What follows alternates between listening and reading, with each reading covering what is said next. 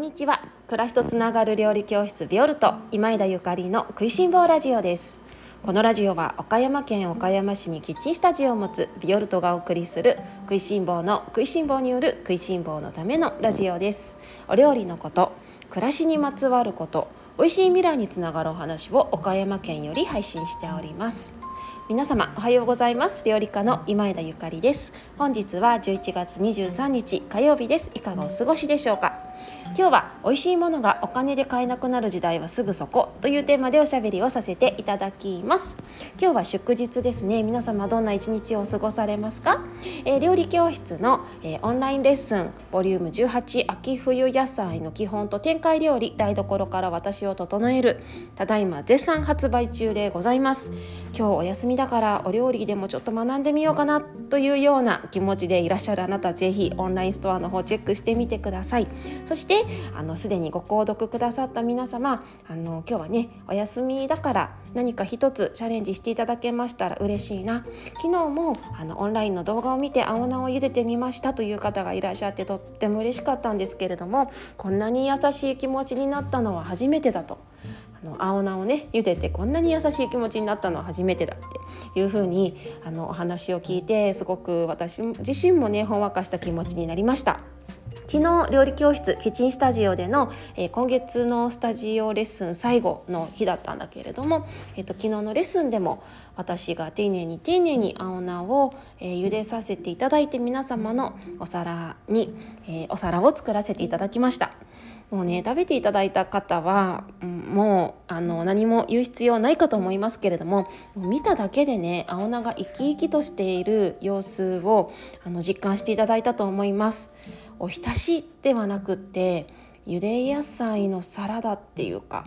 あの名をねゆでた茹でると言ってもねすごく繊細な野菜の一つですから丁寧に丁寧に茹でてあげることがとっても大事で、まあ、茹でるだけじゃないんですけれどもとっても大事でお皿の上に来た時に青菜の何ていうの動きっていうか生き生きとした様子があの手に取るように分かれば大成功です。皆様ぜひやってください。そして報告してくださいね。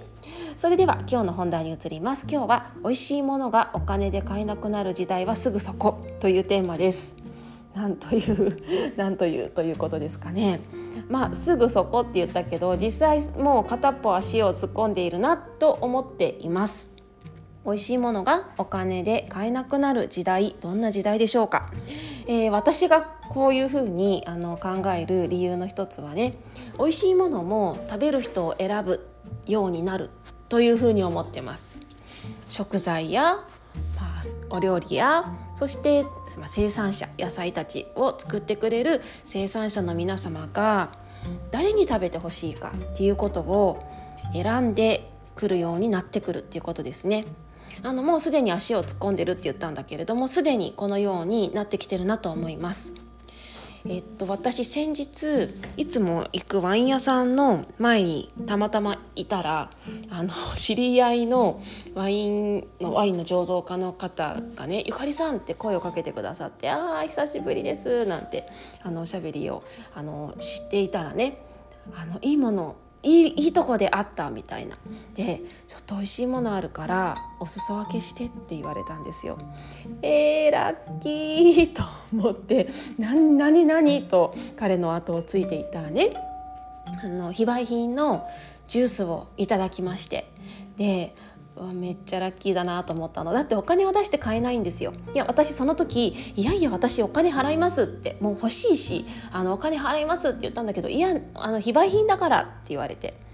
えー、もう本当に幸せ極まりない。で実はね私あのこの後にお友達とご飯ご飯というかあのシューズイベントしてたじゃない？でそのシューズイベントに向かう途中だったのでみんなでまかない食べる予定があったんですよね。いやこれはもうすごく最適な機会だと思ってあのおしゃれで食いしん坊なみんなと一緒にこのジュースを飲もうと思って張り切って。でその生産者の方にもね実は今から食いしん坊のお友達とあのお昼ご飯を食べるのでこれみんなに飲んでもらっていいですかって言ったの。そしたらもうあの生産者の方もめちゃくちゃさらにめちゃくちゃ喜んでくれて「え本当?」って。大勢で飲んでくださるんであればちょっとこのアンケートもあの答えてほしいなって言ってもう任せてくださいとアンケートをね あのしっかり握りしめてあの会場に向かったわけなんですけれどもこのジュースねめっちゃ美味しいジュースなんですよ。岡山県産のマスカットオブあマスカット・オブ・アレキサンドリアっていうもうすごく古くからつづつなつながっているね。もうまみの強い美味しい香り高いもう岡山県のあの中でもねもう超高級ブドウなマスカットなんだけれどもこのマスカットで作った100%のジュースこにも売ってないんですよ。でこれをもらっちゃったのね。で買えないんですよ。いくらお金を出しても買えないっていうこと。でつまりあのおこがましい話ではあるんですけれどもこの生産者の方が私に飲んでほしいって思ってくださったから私の元に来てくれたジュースなんだよねでさらにね私があいつものあのいつものそのシューズイベントのあの食いしん坊の仲間に私も味見してほしいと思ったからそこであのみんなでいただいたわけなんだけれどもこれってねあのジュースが人を選んだんですよね。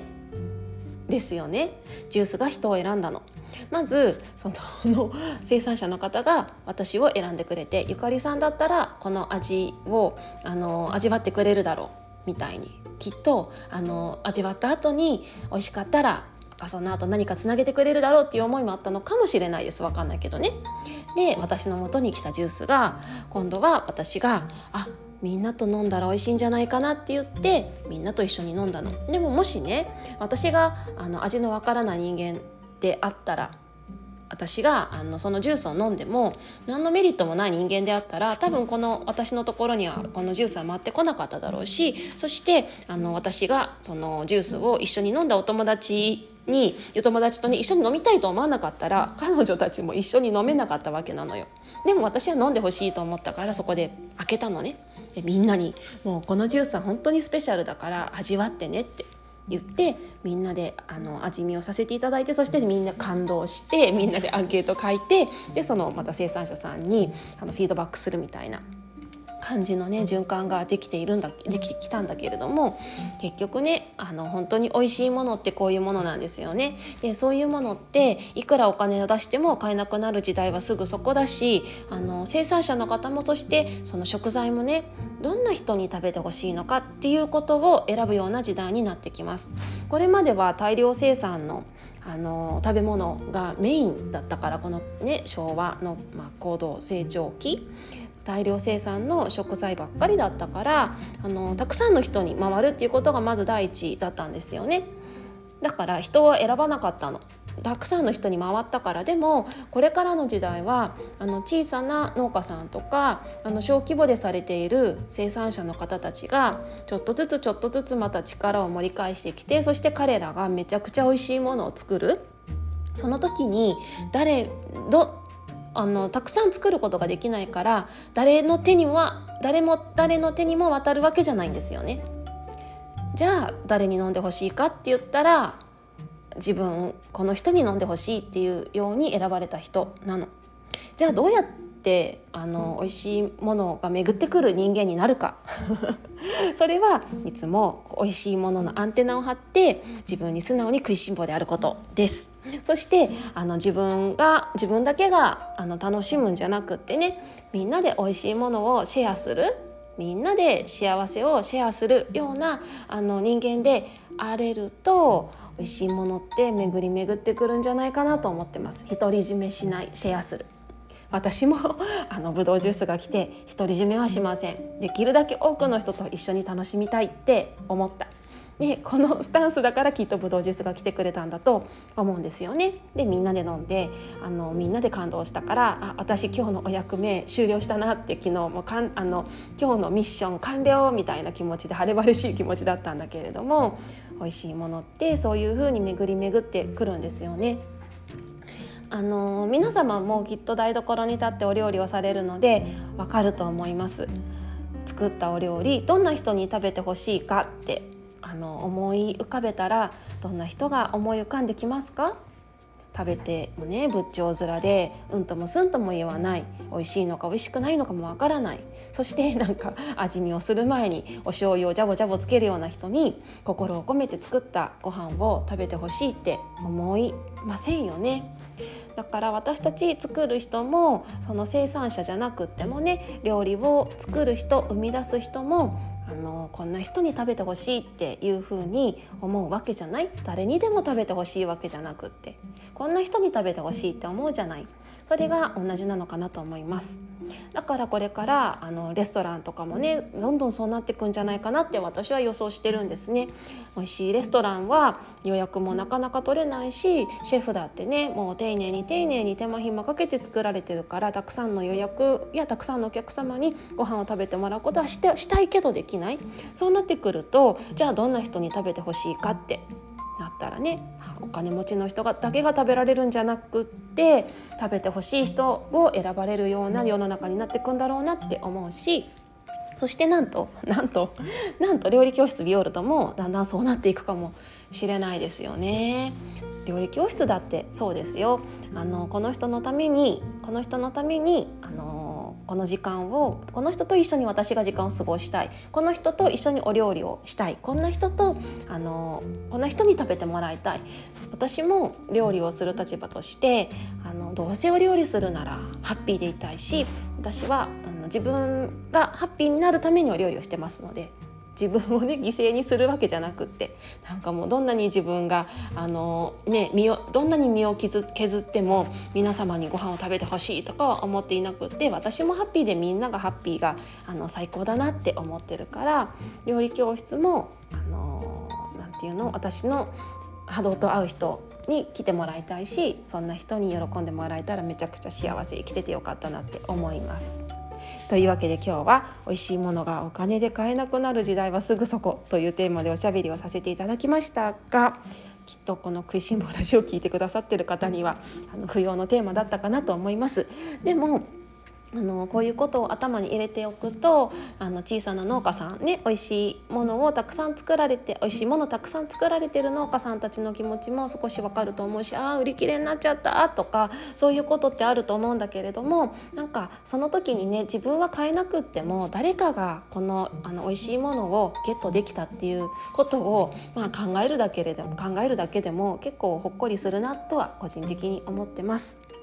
料理教室ビオルト来年も美味しいものたくさんたくさん皆様にご紹介していきたいと思っております。あのぜひ一緒に楽しくお料理したいなっていう方はトントンとビオルトのドアを叩いてください。皆様のご参加楽しみにお待ちしております。それでは今日も美味しい一日をお過ごしください。暮らしとつながる料理教室ビオルト今井田ゆかりでした。